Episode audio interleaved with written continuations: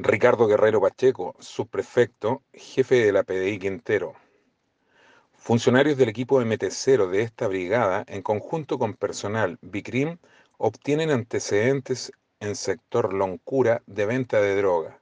Se abocaron los funcionarios a una excelente investigación, logrando ubicar el inmueble, dando cumplimiento a la orden judicial de entrada y registro, solicitada por intermedio del Ministerio Público, logrando con esto la detención de dos personas mayores de edad, a quienes se le incautó cocaína base y cannabis además de dinero en efectivo.